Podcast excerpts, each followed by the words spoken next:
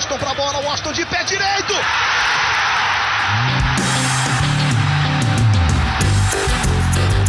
Está entrando no ar o podcast. Sabe de quem? Do Do Flusão, do tricolor das Laranjeiras. É o GE Fluminense.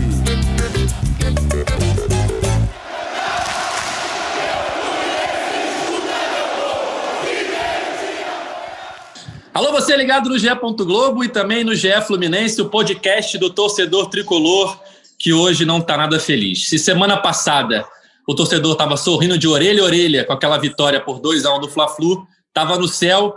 Hoje, quinta-feira, 14 de janeiro, ele está no inferno. Derrota por 5 a 0 para o Corinthians. Eu sou o Edgar Marcel de Sá, o seu apresentador. Ninguém gostaria de falar sobre esse jogo, mas a gente tem que falar. Então vamos lá, vou chamar aqui o nosso setorista do GE. Globo, Thiago Lima. Tudo bem, Noel? Fala, Edgar. Tudo bem? É difícil falar tudo bem, né?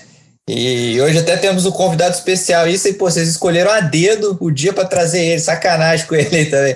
Mas para você curtir, ó, eu tenho quatro vezes para a gente escolher um para representar ontem. V de vexame, V de vergonha, V de vareio ou V de Wagner Mancini. Fluminense virou freguês do Wagner Mancini. Isso é verdade. Mancini que estava no Atlético Goianiense, que eliminou o Fluminense da Copa do Brasil e agora pelo Corinthians essa goleada aí histórica, né? Há muito tempo que o Fluminense não tomava cinco gols de diferença numa partida, a gente vai falar isso mais para frente. E o nosso convidado é o Frajola, do canal Pop Bola do YouTube. Tudo bem, Frajola? Não, né? Não tá tudo, tudo bem. bem. Saudações tricolores. É um prazer falar sempre de Fluminense, mesmo com a cabeça inchada, né? Não é um bom momento. Queria estar aqui na semana passada, mas os coleguinhas não me convidaram na semana passada, me botaram nessa barca furada. Convidamos sim. O horário é que não bateu. Verdade, tem razão. Tem que dar o braço e torcer. Mas é sempre prazer agradecer o convite aqui da galera do GE e vamos falar de Fluminense. Mesmo que no momento ruim, falar de Fluminense é sempre bom e a gente arruma sempre um motivo bom para falar do Fluminense, mesmo nesse furacão que passou ontem aí na, na história do Fluminense. É começando o podcast 98 do GE Fluminense para, infelizmente, falar de uma das piores derrotas recentes da história do clube. Esse 5 a 0 para o Corinthians. O Fluminense se mantém na sétima posição do campeonato, com 43 pontos e 29 jogos mas perdeu um jogo contra um adversário direto. Né? O Corinthians agora tem 42 pontos e um jogo a menos que o Fluminense aparece logo na oitava posição nessa briga aí que promete até o final do campeonato pela vaga na Libertadores. É, a gente lembra que com a Copa do Brasil, com a Libertadores, com os finalistas né, já definidos de ambas as competições, Palmeiras e Grêmio na Copa do Brasil, Palmeiras e Santos na Copa Libertadores, vamos ter um G8, né, muito provavelmente, e aumentam as chances, mas o futebol que o Fluminense vem apresentando, principalmente depois da saída do técnico Odair Helman, é, desanima um pouco os tricolores. Aquela vitória no Fla-Flu foi uma exceção em muitas atuações apagadas e ontem não foi diferente. O Fluminense manteve a escalação, o técnico Ailton, lembrando que o Marcão é, segue se recuperando da Covid-19, volta no jogo contra o esporte no próximo fim de semana. Manteve a escalação e o Fluminense, mais uma vez, é, não conseguiu ter uma boa atuação. Queria saber de vocês o que vocês acharam, é, uma análise né, dessa atuação desastrosa do Fluminense, com a mesma escalação do Fla-Flu, que já não tinha dado certo naquele primeiro tempo. No segundo tempo, o Fluminense melhorou, mas contra o Corinthians, em nenhum dos dois tempos, o Fluminense conseguiu jogar futebol, né? Faça as honras, Sarjola, você. Bom, enfim, eu acho assim, eu sou, eu sou muito fã daquela história do o titular é o titular. Ah, mas o outro entrou, foi muito bem. Quem é o titular? Você bota todo mundo lá na mesa lá do, do futebol de botão, você espalha as carinhas todas. Quem, quem é o, o time titular? É esse aqui. Então, se o cara tá apto, tem que entrar jogando. Então, é, é que o esquema deu certo, que por, por, conta. Não foi um jogo inteiro o Fla-Flu. Foi um, um, um amasso sem, sem, sem anotar a placa no primeiro tempo. O Fluminense não conseguiu, não conseguia passar na intermediária do Flamengo ali, entrar na área. Deu um chute para o gol que o goleiro lá, menino, fez uma boa defesa, uma ajeitada do Fred, que fez um pivô, acho que para o Iago, mas não fez nada e poderia ter virado tempo com um placar maior para os caras lá. E aí o Fluminense, sim, depois de muita luta e a camisa também jogando um pouco, uma mística de um Fla-Flu, o Fluminense conseguiu virar. Então não sei por que ele repetiu ontem, tendo o Nino à disposição. A gente sabe que o melhor desempenho do Lucas Claro, que para mim é um dos melhores do elenco, é? a zaga ele já foi melhor, já é melhor há muito tempo.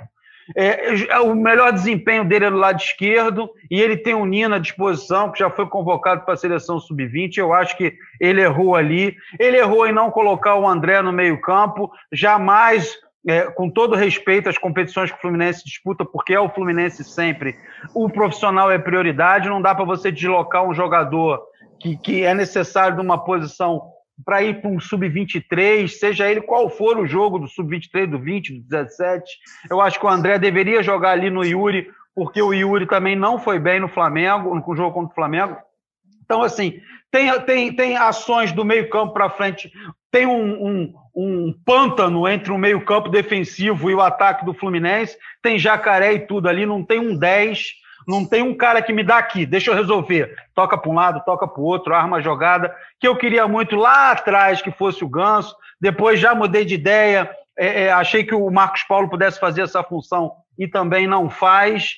É, eu também vou falar do Marcos Paulo depois, que eu tenho uma opinião sobre ele. Então tem um pântano. O Fluminense entrou ali com três defensores, meio-campo defensores, e três atacantes. E quem faz a ligação? Dá bicuda para o Fred para ele fazer pivô? Ele já não tem essa saúde toda, ele não vai chegar em todas as bolas para segurar uma bola, para tentar encostar alguém. Então, a armação do Fluminense é muito errada, mas eu acho que começa lá atrás, na montagem do elenco. O Fluminense até conseguiu tirar um time. Se você peneirar a galera ali, você tira um time. Mas no momento que você olha para um elenco, eu acho que o Fluminense errou muito nas contratações, nas renovações.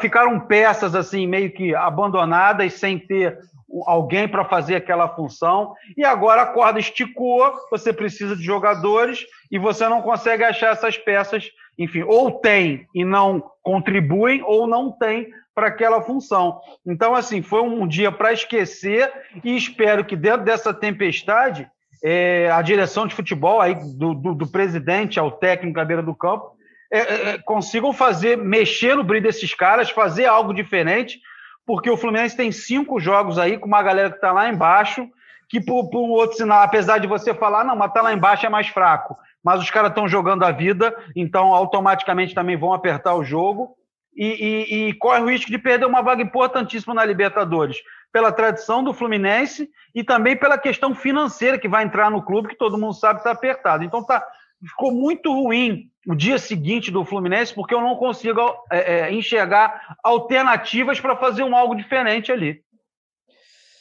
É, Frajola falou bem essa questão. Eu, Frajola, não vou nem voltar lá atrás, falar montagem do elenco, é, é, muito questionável realmente você pegar, voltar lá atrás. Mas vou pegar só os últimos meses. Você pega o jogo do Corinthians do primeiro turno, que o Corinthians estava uma enhaca, era um dos piores times do Corinthians que a gente viu jogar.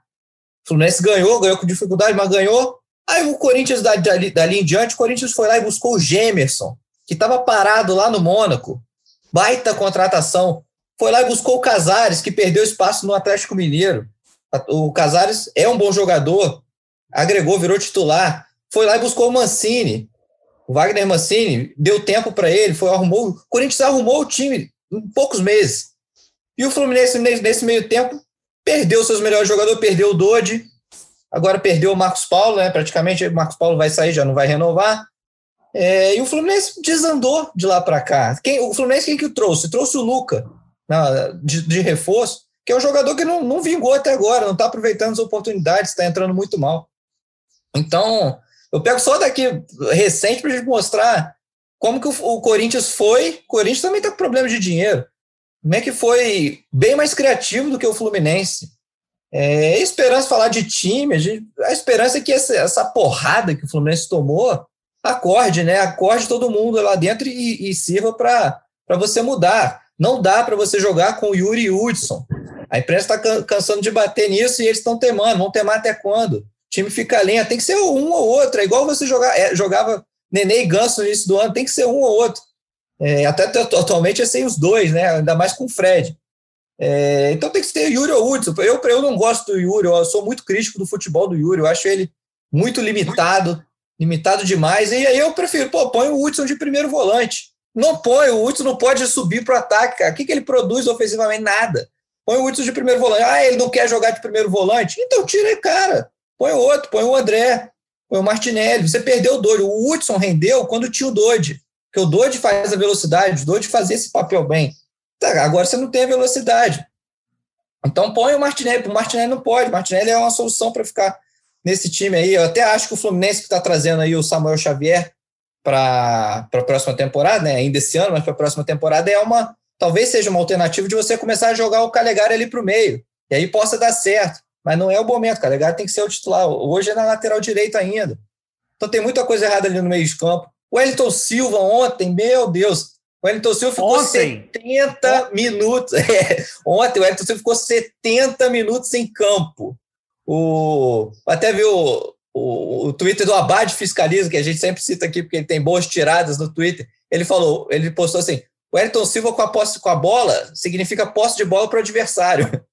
Porque ele não produzia nada. A bola caía no pé dele e morria. E ficou 70 minutos em campo. Como é que você vai entender?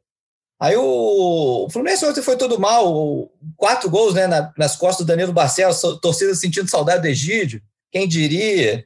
O Iago muito mal, achei o Iago muito mal. E o, parece que o sucesso do Flusquinha subiu a cabeça do Iago, não jogou nada. E o time viajou sem reserva para o Fred, né, cara? O time viajou, o Felipe Cardoso estava fora, suspenso, aí o time foi sem reserva para o Fred. Em vez de, era a oportunidade de você subir um moleque, né, para você começar a testar. Cara, muita coisa errada, muita coisa errada. Vocês já bateram na tecla da, da, escalação, né? O Frajola falou sobre a questão de quem é o titular ou não. E ontem o Fluminense repetiu a escalação que teve aquele primeiro tempo muito ruim contra o Flamengo na semana passada. É, Marcos Felipe, Calegari, Matheus Ferraz, Nino e Danilo Barcelos, Hudson, Yuri e Iago, Michel Araújo, Wellington Silva e Fred. E não deu certo. Tava na cara, né, que não daria certo. Já não tinha dado certo no Fla-Flu, apesar da mudança de postura ali no segundo tempo, mas que também durou pouco aquela escalação, porque já vieram logo as substituições. E o Fluminense insistiu, o Marcão e o Ailton insistiram e não deu certo. Na entrevista coletiva depois do jogo, me chamou a atenção a frase do Ailton falando que não tinha como mexer na escalação depois de uma vitória como aquela no Fla-Flu. Apesar né, da, da, do mau desempenho em grande parte do jogo, ele disse que a vitória fez com que não houvesse possibilidade de mudar a escalação. Agora, com essa derrota, eu acho que fica claro que é a oportunidade de mudar a escalação, não é não, Frajola? Cara, a, a vitória no Flamengo é, não foi a vitória. O Fluminense conseguiu, até jogou muito bem, ou melhor do que o primeiro tempo. No segundo, mas o gol foi dado pelo Flamengo. O oportunismo do Iago, sagacidade de tirar ele rapidamente do goleiro, enfim, tem os seus méritos. Mas o Fluminense não criou uma forma de jogar assim para que desse base para ele vir com um discurso desse de que, ah, não, porque não tem como. Parece que o Fluminense amassou o Flamengo, deu um 3 a 0 que o Flamengo não viu a bola. Aí eu poderia até pensar nessa justificativa, não, porque mediante o desempenho, mas não, o Fluminense fez um, um, jogo amassado no primeiro tempo e conseguiu uma vitória, apesar de ter um volume melhor, com erro do adversário. Então, não sei se justifica, tem que manter porque ganhou. Ganhou com qual condição? Esse é o meu questionamento. Não foi um amasso. Ganhou com um toque ele errado, no oportunismo, um gol. Então, não justifica para mim ele falar isso, volto a repetir o que eu, que eu tinha dito. Eu acho que titular é titular, então se o titular é o Nino, é o Nino. Se o Yuri não, foi, não, foi, não foi bem contra o. Vamos criar alternativas, ou o Iago mais preso ali, um meia de armação, ou o próprio André, paciência que me desculpe o Sub-23, que é extremamente importante para o clube. Qualquer título, qualquer disputa é importante para o Fluminense, mas a gente precisa ter prioridade na vida e a prioridade é o profissional, a prioridade é a vaga na Libertadores. Então, se você tem um jogador e três jogos ou dois jogos, você vai para o que é mais importante. Mais importante é o profissional. O Yuri não vem bem, como o Thiago falou, não é de hoje. Então, assim, é, já, já passou da hora de se criar uma alternativa ali, o Martinelli, o André, sei lá, ou o Iago, ou o Hudson recuado, enfim, se criar uma alternativa. Então, não justifica. Ah, o time ganhou o Fla-Flu, não tinha como mexer, porque a produção do Fla-Flu foi fraca. Então, não sei, só a diferença foi achar um gol ali e, e correr um pouco mais no segundo tempo, tentar equilibrar o jogo. Então, para mim, não justifica essa essa fala do Ailton, do Ailton de que tem que manter porque ganhou o Fla-Flu, não. Para mim, furada. Falta de explicação. É, concordo com o Frajola. Acho que também tem. E agora é a hora de mexer. Eu acho que a gente, o Fluminense tem que pegar o exemplo do Santos, cara. O Santos com um time cheio de moleque, vivendo uma temporada muito é, conturbada politicamente lá. O Cuca fez um trabalho com esses garotos, está na final da Libertadores, cara. Então põe a, põe a garotada, põe a molecada. O Fluminense, futuro do Fluminense é xerém, gente. O Fluminense precisa disso, depende muito. A geração 17, que é a geração de encher os olhos, ainda está um pouco longe, mas você tem muito bons valores ali no 20. Vamos começar a mesclar esses garotos que já estão, o John Kennedy, Samuel, o André, o Martinelli já está. Cara, e começa a subir. O Luiz Henrique, que perdeu a posição, ele perdeu a posição antes dele, dele ir para a seleção e da lesão, ele perdeu a posição titular. Cara, é um cara para você botar ele no lugar do Elton Silva. Entendeu? É, o Nino tem que voltar, concordo com o Jota, o Nino tem que voltar, é o titular. É, o Martinelli tem que voltar. Vamos começar a subir aí o John Kennedy. John Kennedy pode ser a solução ali para o ataque. Pelo menos com essa pouca bala na agulha, Ô, vai Thiago, ter que apostar na garotada. Me permita, eu, eu queria fazer uma observação com relação aos dois meninos, que é assim, os meninos são do sub-20. Primeiro 20 Leia-se que você tem 18, 19. Você já tem uma certa carcaça. Se o Miguel, com 16 para 17, pode jogar no profissional, eu não vou nem questionar 18, 19. Aí os moleques entram. Estou falando do Samuel e do, e do John Kennedy. Eles entram, eles arrebentam. Toda hora, jogo do, do sub-20 é gol dos moleques e tal, o que, que jogaram, que não sei o quê, porque não é só o gol, né? É o desempenho. Aí você precisa de um reforço, você chama ele, eles para o sub-23 já é uma galera mais cascuda. Tem gente de 24, que é o caso do Pato, por exemplo, que já tem 24, se eu não me engano. Então 25, já não... ele tem 25. 25, já não é, é aquela coisa assim, não é a molecada. Molecada nada. Você tem um cara de 25 anos, não é molecada. Por que, que esses caras brilham no 20 e no 23 e não joga 15 minutos, 10 minutos no profissional para ser observado. Coisa que aconteceu com o Evanilson. Quando a terra arrasada, lembraram que tinha o Evanilson. Ele chegou e falou: me dá a bola aqui. E fez aquele desempenho contra o Corinthians lá, jogou mais alguns jogos naquela final no final daquela temporada e tomou o espaço dele. Me arrisco a dizer que o Evanilson hoje no time, no elenco, ele, ele colocaria o Fred no banco. Não estou questionando o valor do Fred para o Fluminense, mas a situação de futebol do Fred e do Vanilson hoje, eu não tenho medo nenhum de apostar que o Fred seria banco do jeito que o Vanilson vinha, ó, 220. Agora, por que, que esses meninos que estão arrebentando, que são isso, que são aqui, que são chamados por 23, não beliscam 15 minutos? Não é possível que eles estejam atrás do Cardoso, do Caio Paulista, numa oportunidade de 10, 15 minutos. Não é possível. Por que, que não joga? Se o Miguel joga com 17, eu não entendo, sinceramente, eu não entendo. Eles só brilham no, no, no brilham sem jogar, brilham sem Quando é que esses caras vão ter uma chance? Desculpa, mas precisava falar, Thiago, sobre esses dois moleques. Não aguentei. Pô, Valeu é o desabafo. Valeu, desabafo. E era isso, cara. É isso de, de, de começar a dar. É a hora dos moleques, cara. O time já provou, esse time já provou que não vai dar certo lento toda a vida desse jeito. Se você ainda quiser brigar por essa Libertadores, cara, quem viu o jogo ontem, você não vai imaginar que o Corinthians vai terminar o campeonato na frente do Fluminense? Pelo que o Corinthians tem jogado no segundo turno, pelo que o Fluminense tem jogado? Cara, essa vaga da Libertadores está completamente sob risco. Se você não fizer uma mudança agora, já começa a pensar em Sul-Americano, porque Libertadores.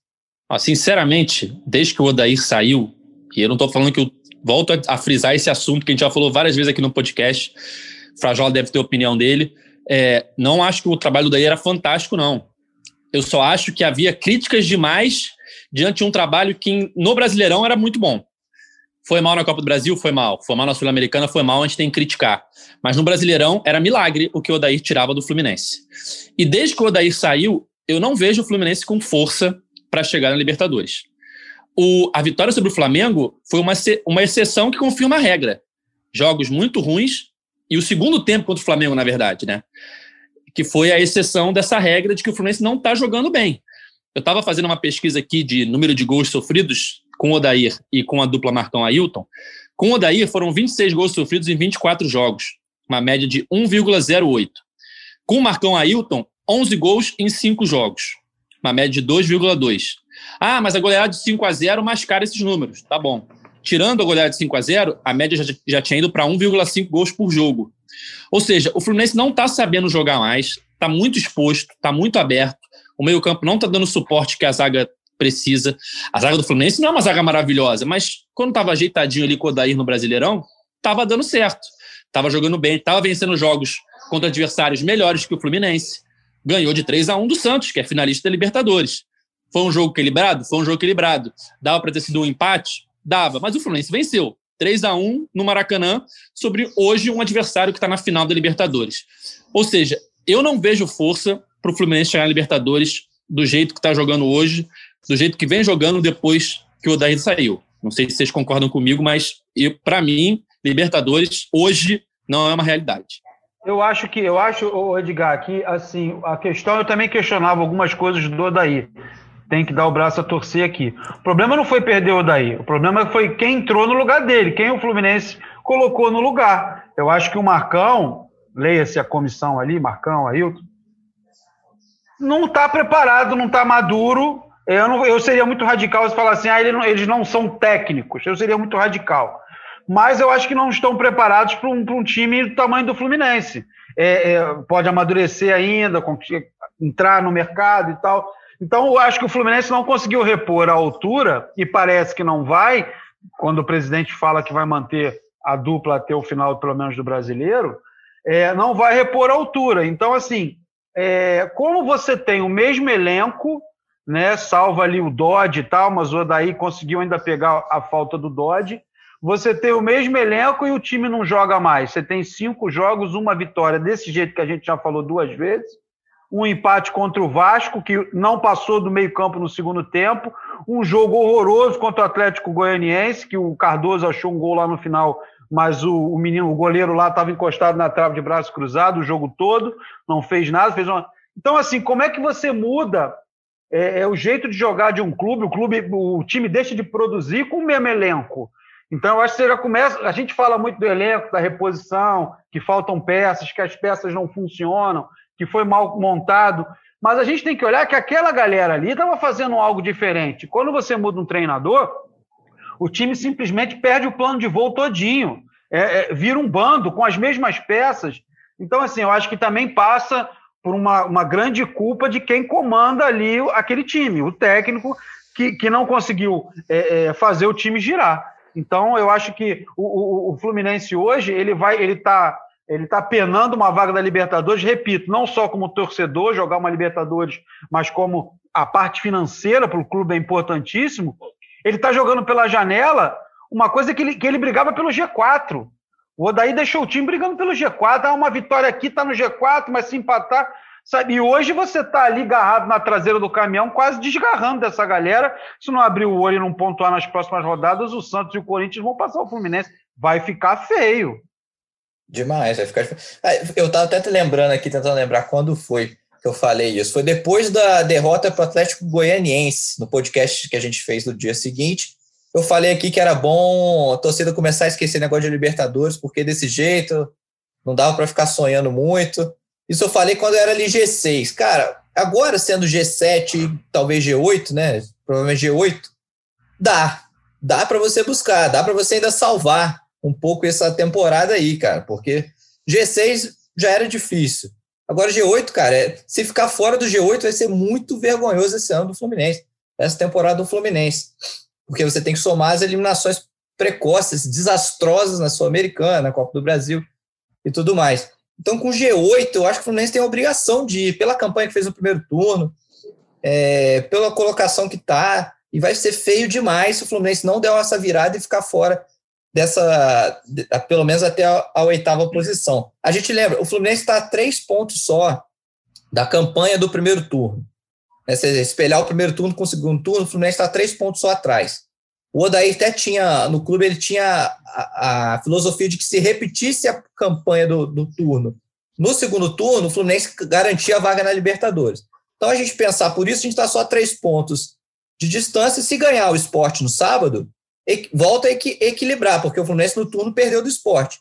Só que o problema não é muito essa pontuação, o problema é o desempenho que a gente vê em campo. Quem a gente acha que. Você acha que o Fluminense, com, com que está jogando essa bola que está jogando, Vai repetir a, a, reta final do turno, quando ficou, se não me engano, 10 jogos invicto, é, sem perder e somou pontos para caramba? Vai repetir isso? Eu acho que não vai. Jogando assim, não vai.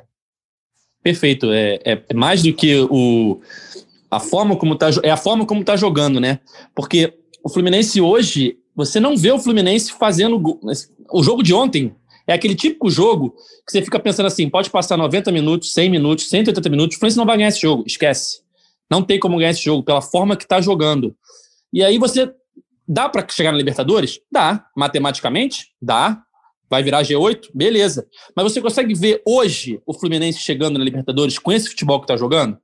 Não consegue. É, dadas as devidas proporções, o Botafogo dá para se livrar do rebaixamento? Dá. Matematicamente dá. Você consegue ver o Botafogo se livrando do rebaixamento? Não consegue. Então não adianta. Ah, é possível, é possível, mas o Fluminense hoje, o time que o Fluminense está mostrando hoje, o futebol que o Fluminense apresenta hoje, não passa a confiança de que o time vai ter força para chegar na Libertadores. No, última, no nosso último podcast, fiz uma comparação de que o jogo contra o Flamengo, para mim, representava bem o Fluminense no campeonato. Tem momentos que você olha para esse time e você não vê nenhuma condição do time vencer o jogo, como era no primeiro tempo do Flamengo. E tem outros momentos que você olha para o time, como no segundo tempo contra o Flamengo, que você vê, caraca, o time não é tão bom, o elenco não é tão bom, mas, pô, tá jogando direitinho e dá para chegar longe, dá para conseguir uma vaga na Libertadores. Ontem foi o típico jogo que você olhava e falava assim, como é que esse time está nessa posição? Não dá, não tem condição desse time estar tá ali em cima, tá com 43 pontos, já livre do rebaixamento e lutando por algo mais, faltando 10 rodadas, o que há muito tempo o Fluminense não vinha conseguindo no Brasileirão, né? Sempre chegava na reta final lutando contra o rebaixamento. Foi a pior derrota do Fluminense desde 2005, em termos de diferença de gols, né? É, desde 2005, Paraná, o Fluminense né? não sofria uma derrota por cinco gols de diferença. Foi contra o Paraná, como o Frajola citou, 6 a 1 em 2005. Tivemos outras derrotas por cinco gols, sofrendo cinco gols? Várias, mas era 5 a 1 5 a 2 5 a 3 enfim, 5 a 0 5 gols de diferença é desde 2005. Ou seja, não foi uma derrota qualquer, uma derrota marcante e que vamos ver se ela deixa aí alguma possibilidade de mudança, né? Porque não deixa não, tem que deixar, né? Porque se mantiver do jeito que tá, esquece, né, Frajola? Não tem como. E é uma, em cima do que você falou, é uma observação que eu quero fazer, que você falou assim, ah, é, você tem a impressão que o Fluminense vai jogar 120 minutos, 180 minutos e não vai fazer um gol.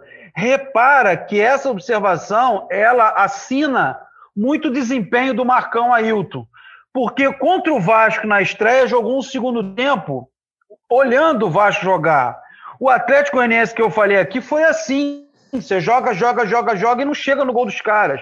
Ontem foi a mesma coisa, o Fla-Flu do primeiro tempo foi a mesma coisa. Então, é uma coisa que já não é assim um dia ruim, entendeu? O Fluminense está atravessando uma forma de jogar que vai muito disso. Pô, o Fluminense vai jogar aqui atrás o tempo todo e não vai chegar lá três dias de, de uma partida inteira e não vai chegar no gol. Então, repara que desde que o, o, o, o Helman saiu, o Odaí saiu, o Fluminense tem meio que a gente tem meio que essa impressão de que roda, roda, roda, roda e não assusta lá e não belisca lá. Tem ter feito gols, obviamente.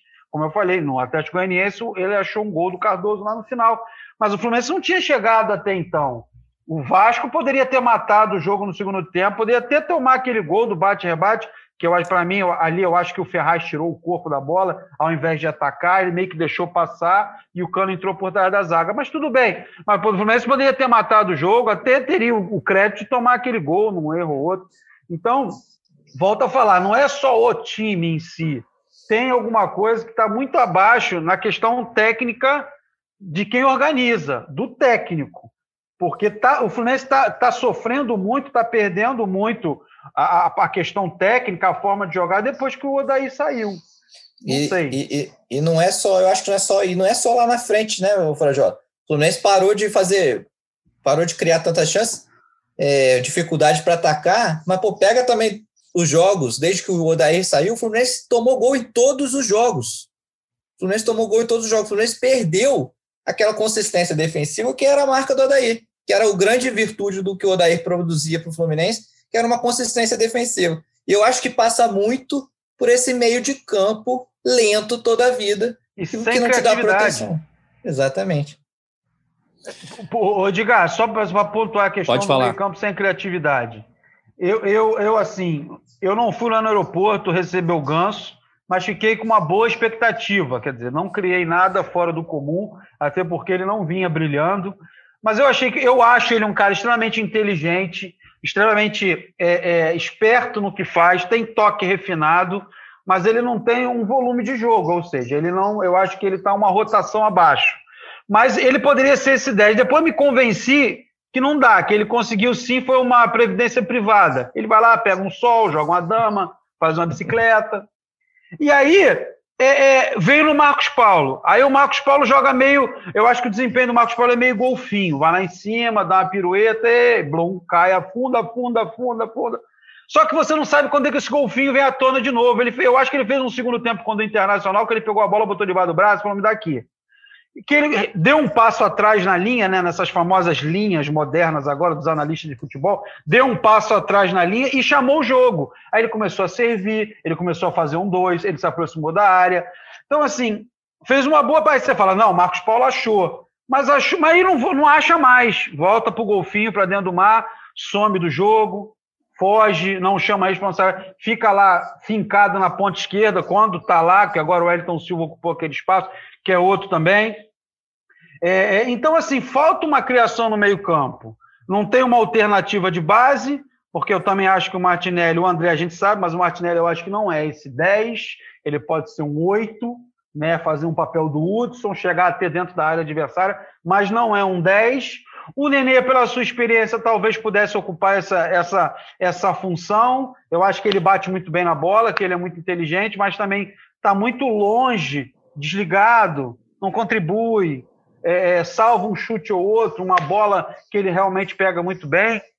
Então, assim, acho que o Fluminense precisa muito de, um, de uma inteligência no meio-campo, de um armador de jogada, para fazer justamente aquela ligação. Você joga com três cabeças de área e três três caras na frente. Mas o elo de ligação para sair na velocidade que, por exemplo, poderia ser a proposta no primeiro tempo do Fla-Flu, não teve. Aí você tem o Wellington Silva, que o forte dele é a velocidade, e ele não tem, não usa, ou não, não tem mais. Ele pega aquela bola, dá um piquezinho, penteia a bola para um lado e para o outro, divide o cabelo da bola no meio e toca para trás.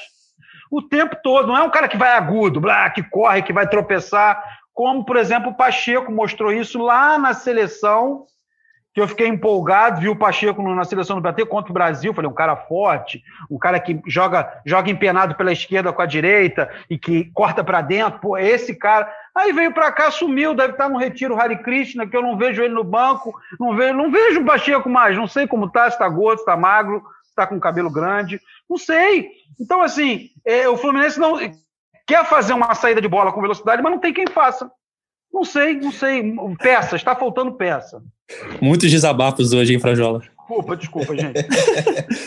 Noel, nosso setorista, como é que tá o Pacheco? O Pacheco se representou um pouco depois, né, após as festas de fim de ano. Sim, sim, se representou um pouco depois, mas, cara, tá totalmente sem espaço, né? E... Tá sem confiança, né? Sem confiança, ele, ele falava, fala-se também internamente que ele estava um pouco depressivo aqui no Brasil, porque estava vivendo sozinho, né? Morando sozinho. Aí passou a pandemia, os meses, todos os primeiros meses da pandemia aqui, não podia voltar para casa, longe da família. Diferente do Michel, a família né? não podia vir para cá também, né? Também, né? Mas diferente do Michel Araújo, que o Michel Araújo veio já com a esposa, com o filho, ele tem já um núcleo aqui.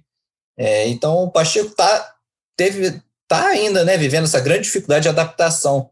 Mas, cara, ele também não é ter assim, não, não, é, será que o Pacheco não renderia mais do que o Wellington Silva rendeu ontem? Oportunidade, Thiago. É isso que eu falo. É. Se você não botar para jogar, você não pode dizer que ele é ruim.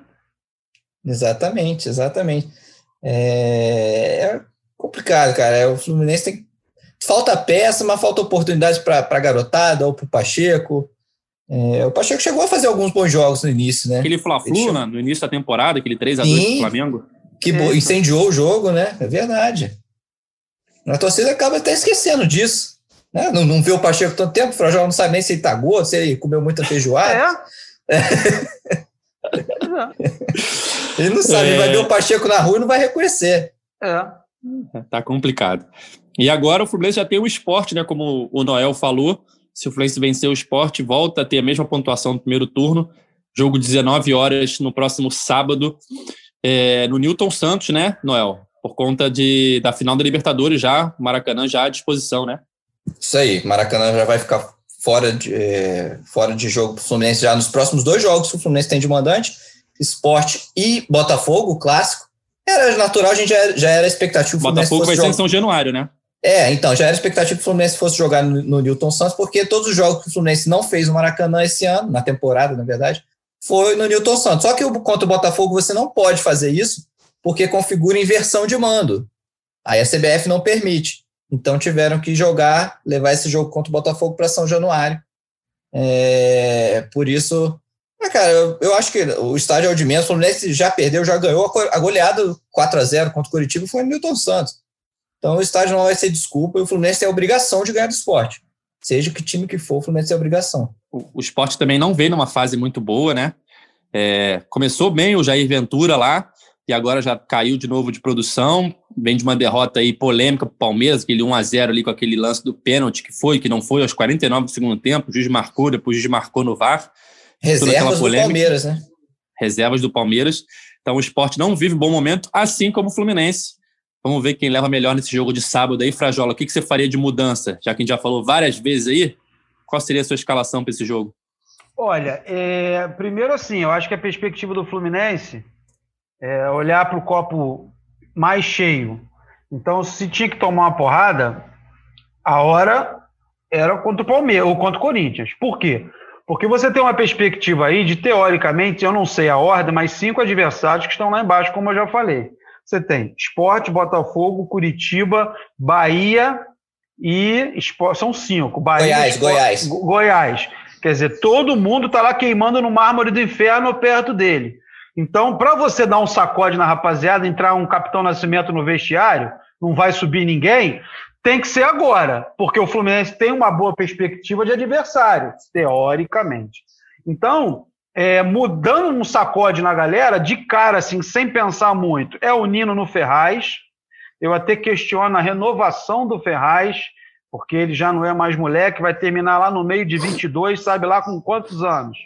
Então, assim, eu acho que o Nino tem que entrar no Ferraz, o André tem que entrar no Yuri urgentemente. É, talvez você armar o meio-campo com quatro, colocando o Martinelli, o Iago. E aí, cara, aí você vai dar uma canelada. Porque se você escolher o Hudson para jogar mais atrás e adiantar o Martinelli, você vai, alguém vai questionar o Hudson. Se você puxar o Nenê, colocar o Nenê nesse time, colocar o Martinelli mais atrás, alguém vai questionar o Nenê. É a história do, do, do, do elenco mal montado. Uma hora a corda estica, você tem que usar. É, não sei, o Marcos Paulo talvez se pudesse fazer essa função de 10, poderia ser uma alternativa. De 10. Não é fincado lá aparecendo um trem em cima do trilho da lateral, que não sai dali. Ali ele vai pegar a bola, pentear, tocar para trás, ele não tem a velocidade ali de fundo. Então o que, que ele vai fazer ali? Ele talvez consiga meter uma bola na diagonal para dentro da área, meter alguém que chegue de trás, mas eu acho que produz pouco. Então eu acho que Marcos Paulo no Fluminense tem que ser 10, tem que ser meia armador, ou talvez um meia de ligação que está no meio e chega na frente. Jamais lá na posição do Wellington Silva.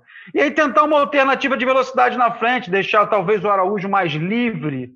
É, e lá no banco, tendo Kennedy, tendo Samuel, entendeu? Pra, e chegando na frente de Caio Paulista, de, de, de, de Cardoso. Eu acho que tentar um algo novo. Vai que funciona como funciona o Evanilson, que ninguém espera. Ah, bota o moleque aí que está no banco aí, bota ele para jogar aí contra o Corinthians aí, e bum!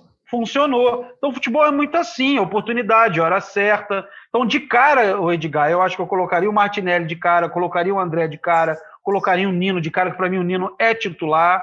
E aí volta aquilo que a gente falou: titular é titular, tá bom, joga. Então, assim, a não ser que o cara aqui faça qualquer coisa fora do comum, que não foi o caso do Ferraz, por exemplo. Cumpriu a tabela, vai. Mas não fez nada fora do comum para dizer, não, Nino, senta. O Nino é o titular.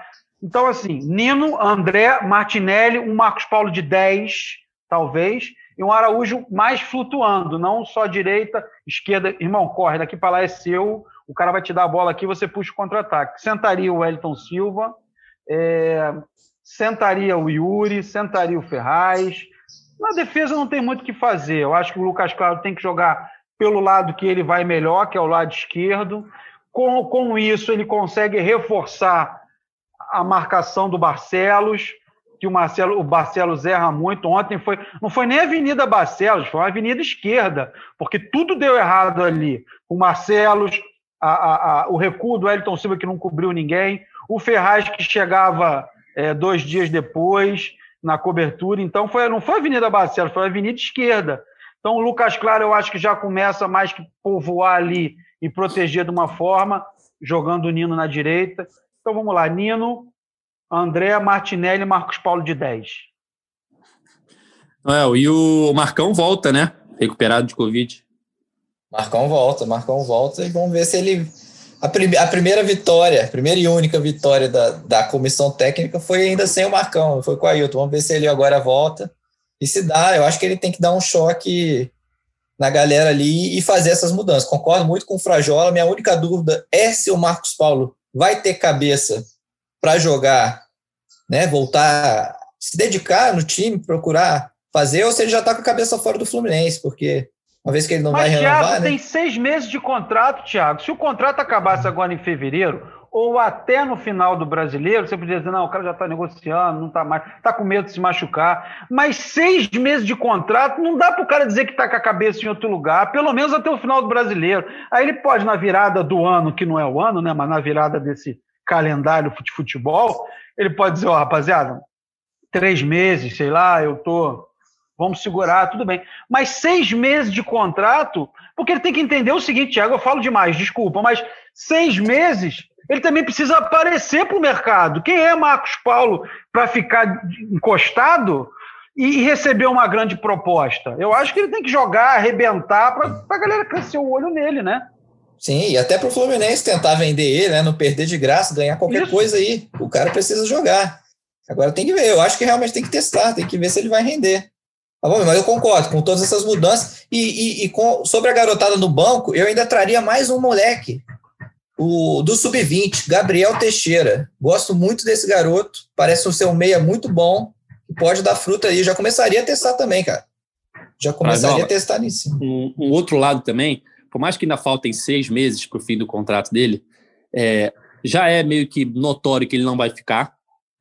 E isso não é uma informação, é uma suposição. Eu não acredito que já não tenha algo muito bem encaminhado que já não tenha um clube definido lá entre ele e os representantes dele, que talvez até, também não é informação, mas talvez até já não tenha algo já assinado, um pré-contrato.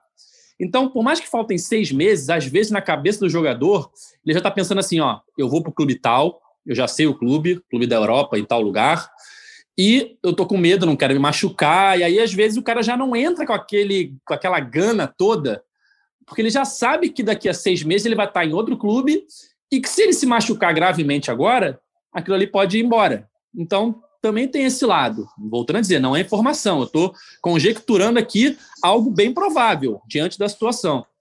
Às vezes ele já está com a cabeça em outro clube e já não tem mais a mesma vontade e tem um medo de jogar por, jogar fora a próxima chance que ele vai ter se ele se machucar gravemente agora. Essa é a diferença de um torcedor aqui que dá palpite de um jornalista bem informado é uma perspectiva que realmente você tem toda a razão, porque é, ele pode ter alguma coisa e falar: eu vou botar minha perna na, na navalha para quê? Vai que eu me quebro aqui, o contrato não, não, não vai à frente, porque eu preciso estar inteiro, vai saber que cláusulas são. Então é uma, é uma, é uma, uma, perspectiva, acho que bem palpável, bem, bem, bem real do que pode estar acontecendo. Ele está com o boi na sombra, vai ter que cumprir contrato para sair de graça e o clube não pagar o que tem que pagar para o Fluminense. Então, toque me voe, fica ali, tal. Enfim, eu, é, é, é, é realmente uma perspectiva e, bem pé no chão. E voltando a dizer, ele tem todo. É, ele, a partir do momento que o Fluminense não conseguiu renovar o contrato dele, ou não fez a proposta certa lá atrás, ele não, tá fazendo, não estaria fazendo nada errado nessa conjectura que a gente criou aqui. Está acabando o contrato dele, ele vai cumprir o contrato dele e pronto, não é nada ilegal. Só é algo bem provável, que acontece várias vezes. Quantas vezes a gente já não viu jogador que a gente sabia oficialmente que estava negociado e pô, o cara já não jogava do mesmo jeito, o cara não tinha mais cabeça. Às vezes o cara nem era colocado para jogar. O próprio Dodge, o Fluminense mandou, sabe, tá, não quer ficar, tchau. O Marcos Paulo, o Fluminense está mantendo, tem toda uma história diferente, jogador da base, tem todo um carinho a mais. Mas é bem provável que ele já tenha o futuro dele definido e tenha os cuidados dele, as precauções dele para não prejudicar um contrato milionário ali na frente. É, eu acho que pré-contrato assinado, eu acho que pré-contrato assinado ele não tem ainda, até porque tem, parece que tem uma legislação que o, se você assina um pré-contrato, o clube que está assinando de, tem obrigação de avisar ao clube que está perdendo o jogador. É, mas, cara, por mais que não seja pré-contrato assinado, sem dúvida nenhuma ele tem algo engatilhado. Se ele não é, tivesse é, algo engatilhado, acerto.